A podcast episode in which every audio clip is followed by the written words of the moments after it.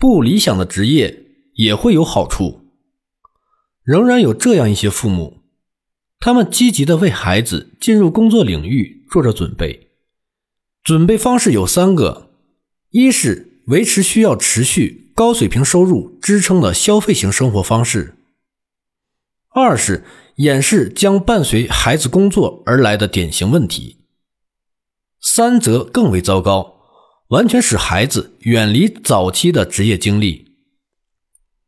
面对一份全国销售经理的工作，你会心动吗？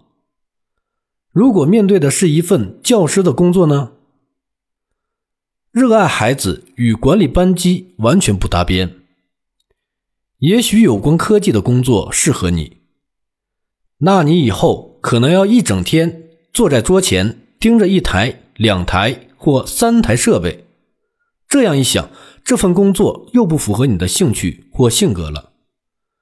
如果你拥有多种职业经历，你便很有可能具备辨识最佳市场机会的能力。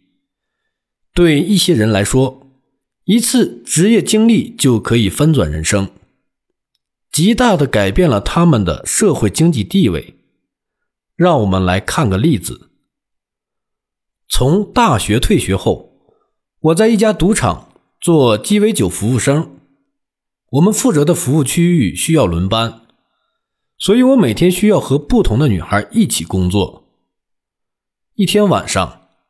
我刚走进指定的服务区域，就发现今晚我要和一群年龄较大的服务生一起工作。当我环顾吧台，看着一群六十多岁的女人穿着迷你裙，手持托盘四处送酒时，我不敢想象这就是未来的自己。新学期我就重新回到了学校。毕业后。我在当地一家会计师事务所做税务会计。